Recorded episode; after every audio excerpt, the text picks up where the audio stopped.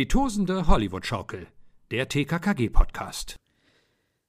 So, ich will das jetzt wissen. Ich konnte die ganze Nacht nicht schlafen. Was ist denn einer deiner absoluten Lieblingsweihnachtsfilme, Anna? Ich möchte das jetzt wissen. Komm. Also auf Englisch The Holiday Hm, Das klingt schon so nach Schnulze, ja. und auf Deutsch Liebe braucht keine Ferien.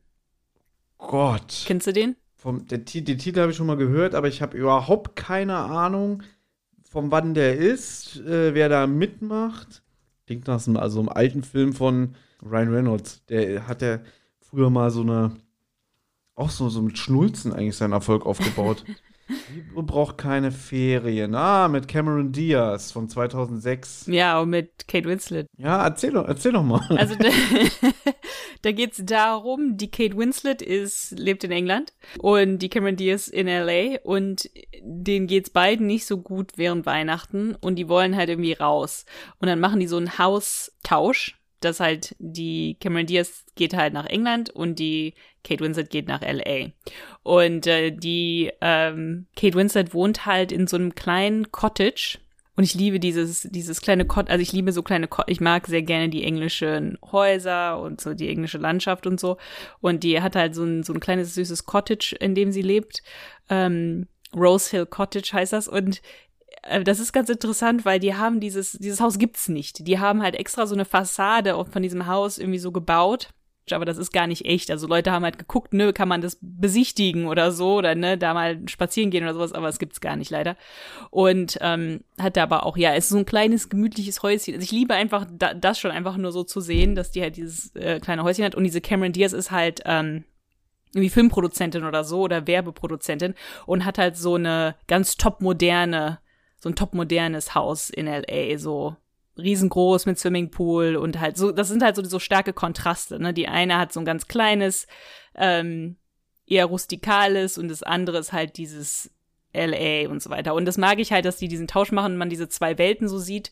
Und natürlich, ja, beide finden dann ihre Liebe. Auch, die, die sind halt natürlich beide irgendwie, haben, haben Liebeskummer und deswegen machen sie diesen Tausch. Also so, so Filmkenner würde jetzt sagen, ja, ist das auch mit Absicht, weil die Frauen sind ja auch sehr unterschiedlich und das widerspiegelt sich in der Wahl der, ähm, der Ortschaften, in denen sie leben. Und so widersprüchlich wie die beiden Frauen sind, durch den Tausch der, des Wohnortes, dass die eine in das triste, verregnete, äh, verschneite England und die andere in das sonnige Kalifornien versetzt wird, Mhm. lernen sie über ihren Horizont hinaus zu sehen Mhm. und auch einfach mal eine andere Welt zuzulassen, in der sie, in die sie sich begeben und einfach dann auch mal eine charakterliche Entwicklung. Hast du sehr schön gemacht, Ähm, muss ich erleben. sagen. Ja, das ist richtig. Und, Ja. und lernen sich selber auch von der anderen Seite kennen, ne? Ja. Ich hab's drauf. Du hast es drauf. Es Ja. gibt halt auch eine, und das, wenn ich das jetzt so erzähle, ist es halt irgendwie mega schnulzig und kitschig und so, aber wenn man es im Film sieht, ähm, ist es schon eine sehr, sehr schöne Szene, wo die Kate Winslet, äh, weil jetzt, wo du sagst, dass man, dass dann man über seinen Horizont hinauswächst oder so, oder in dieser neuen Umgebung sich auch selber anders wahrnimmt oder so, weil da ist so eine Szene, wo sie halt so einen alten, sie lernt so einen alten Mann kennen, der halt auch so ein Filmregisseur, glaube ich, war früher in Hollywood. Und dann geht sie halt mit ihm essen und so und er fragt sie dann, was sie dann überhaupt hier macht und so weiter und so fort. Und sie sagt halt, ne, dass sie halt irgendwie Liebeskummer hat und so. Und dann reden sie da so ein bisschen drüber und er sagt halt so, halt in so einem, in dieser Filmanalogie. In, in Filmen gibt es die, die Hauptfigur, ne, the leading lady und dann gibt's immer so die beste Freundin. Und sie verhält sich immer so, als wäre sie die beste Freundin.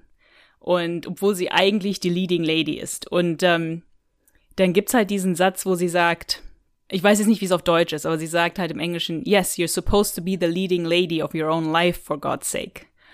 Ähm, dass man halt in seinem eigenen Leben natürlich ne, die, die Hauptrolle spielt und sich auch so verhalten sollte, als wäre man die Hauptrolle und nicht irgendwie sich selber so klein machen sollte und so. Ähm, und das, äh, da muss ich schon sagen, da kriege ich immer so ein bisschen Tränen in den Augen, ja. Wenn man so darüber redet, ist es so irgendwie so, so, ja, okay, Anna. Aber wenn man so sieht im Film, ist es schon, finde ich, es ist eine meiner Lieblingsszenen. Überhaupt nicht in dem Film, sondern einfach überhaupt in allen Filmen. You're so right. You're supposed to be the leading lady of your own life, for God's sake. Ja, würde ich auch mal sagen, äh, Drehbuchschule erstes Jahr.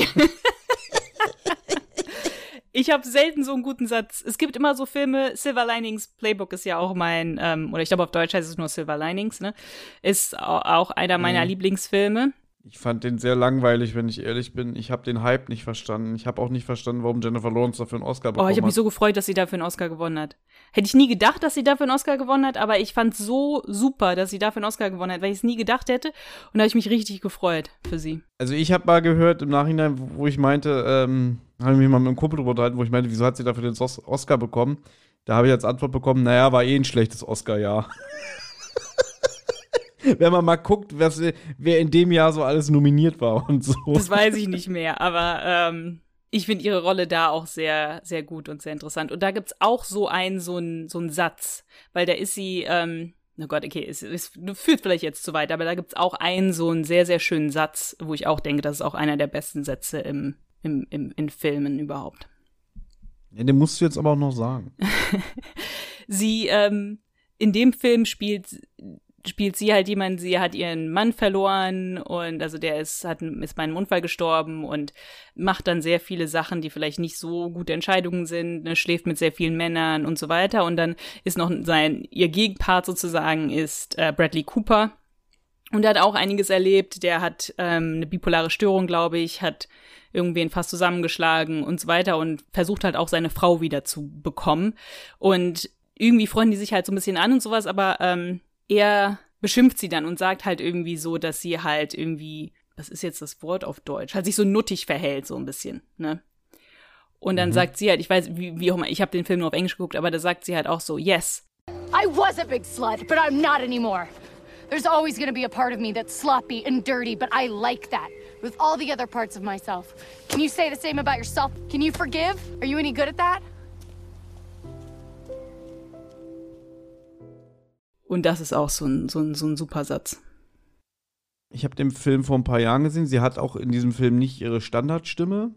Also, ähm, das ist ja die Maria Koschny, die sie, glaube ich, eigentlich seit äh, Hunger Games regelmäßig spricht. Und vielleicht hat das auch so ein bisschen auf mich gewirkt, weil ich finde, dass die Maria Koschny sehr gut auf sie passt. Ähm, und die Stimme, die sie da hat, so, so die, die passt auch nicht so zum Charakter. Aber wie gesagt, ich habe den Film nur einmal gesehen, das ist jetzt bestimmt auch schon wieder sieben, acht Jahre her.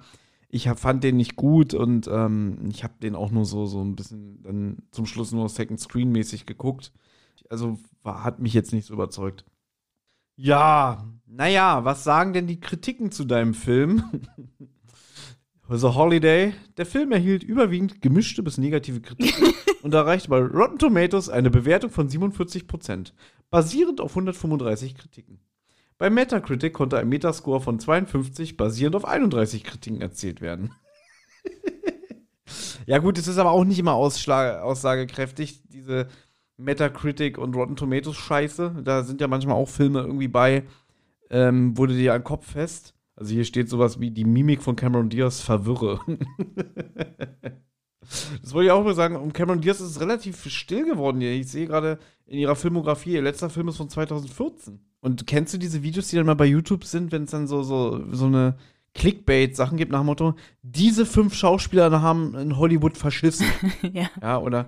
ja. Da ist unter anderem auch Tobey Maguire immer dabei und ich glaube, sie war da auch mal mit bei. Okay. Also ich gucke mir so eine Videos nicht an, weil ich, ich hasse dieses, dieses Clickbait und dieses mm. so, oh, ihr müsst hier reingucken, hier erfahrt ihr Skandale oder sowas, weiß ich nicht. Irgendwie, diese fünf Schauspieler werdet ihr nie wieder vor der Kamera sehen.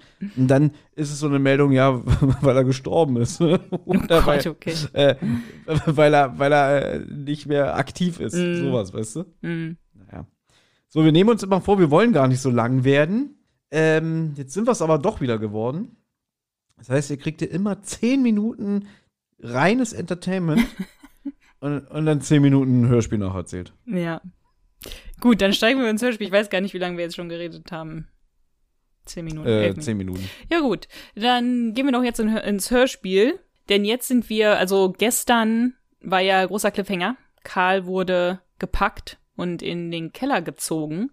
Und jetzt ähm, sind wir wieder mit den mit der Rest der TKKG-Bande und die stehen vor der Zuckerbäckerei Behrend und warten auf Karl und wundern sich auch, der geht nicht ans Telefon, der ist normalerweise pünktlich. Aber gut, sie gehen in die, Be in die Bäckerei, denn die Bärbel wartet ja auf sie. Die hatten sich ja mit der Ver In die Bärbelrei? in die Bärbelrei, wollte ich sagen, ja.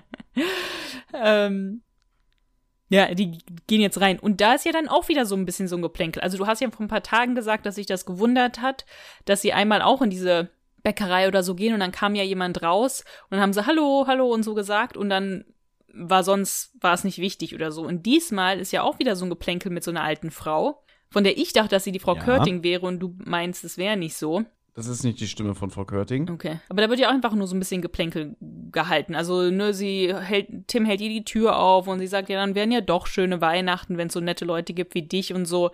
Aber das ist doch wichtig für die Story.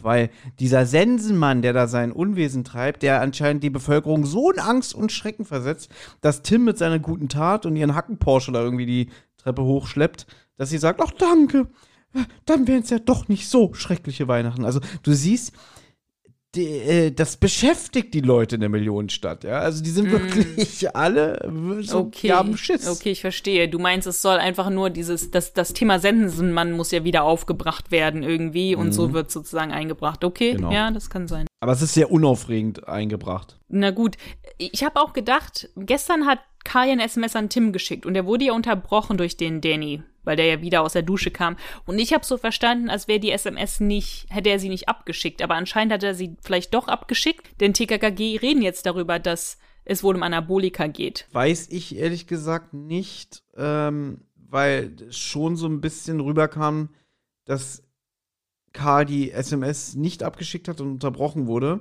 Kann ich jetzt gar nicht mehr so genau sagen. Aber das finden sie ja jetzt auch raus, wenn man ehrlich ist. Also, weil sie erzählen, der Bärbel, dass der Danny der Einbrecher war, das konnten sie jetzt rausfinden anhand des Drachentattoos.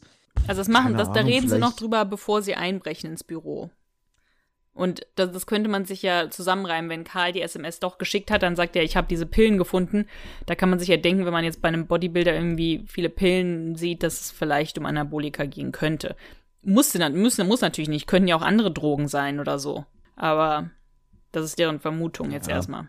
Na gut, aber jetzt bricht Tim die Tür zum Büro auf. Ich weiß gar nicht genau wie, er hat ja gar nicht das Dietrich-Set, das ist ja jetzt eigentlich Karls Job, aber irgendwie kriegt er die Tür auf. Der Danny hat die Tür nicht auf, aufgekriegt, aber Tim schafft's. Und es stellt sich jetzt aber Das musste ich doch gefreut haben. mich auch, ja. Ähm, und es stellt sich jetzt raus, dass es gar kein Büro ist, sondern es ist ein Chemielabor. Ja. Heisenberg. Ja, da habe ich auch dran gedacht, ja. Jetzt, jetzt, jetzt klatscht sich auch die Bärbe die flache Hand an die Stirn und sagt, ach, deswegen durfte ich hier nie rein und, ähm, und keine Pakete entgegennehmen. Ja, weil halt diese Zuckerbäckerei zum Chemielabor umfunktioniert wurde. Ist auch gar nicht, also so spannend jetzt darüber zu reden, weil es ist, sie entdecken das und, und gehen da auch alles au, ab und sagen, ah, guck mal hier und hier, ähm, das hat er also gebraucht, ja. Ähm, und dass man halt sagt, okay, der Herr Behrendt hat äh, Steroide hergestellt. Die nennt er Zucker. Ja. Wer sagt, wer sagt denn das? Na, auf den Paketen, wo diese ganzen Pillen drin sind, steht drauf Zucker. Ah, okay, gut. Ja, vielleicht wird das dann nochmal wichtig. Genau. Und sie schließen auch daraus, dass der Danny einer wohl der Käufer gewesen sein muss, aber anscheinend den Hals nicht voll genug bekommen hat. Ja, Deswegen wohl da eingebrochen ist. Also das, das schließen sie jetzt alles daraus. genau. Und ähm, es endet damit, dass sie sich die Frage stellen, hm, Karl, wo bleibt der eigentlich? Ja. Würde ich auch gerne wissen. Aber heute werden wir das nicht mehr erfahren. Vielleicht morgen. Mal sehen. Gut, dann machen wir den Sack zu Mhm. und schauen wir, wie es morgen weitergeht. Also, euch noch äh, einen schönen Tag, einen schönen Abend, einen schönen guten Morgen, je nachdem, wann ihr das hier hört. Und bis morgen. Tschüss. Tschüss.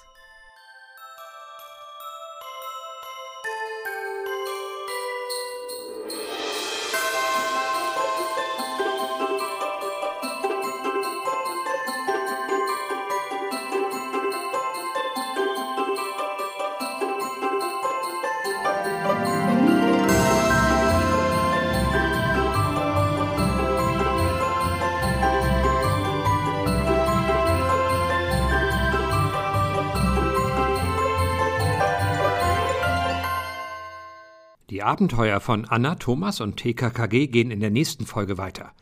Wer bis dahin Feedback, Fragen oder auch einfach nur loblos werden möchte, kann das gern tun. Zum Beispiel per E-Mail unter tosendehollywoodschaukel at gmail.com. Per Instagram unter tosende Hollywood-Schaukel oder per Twitter unter tosende H.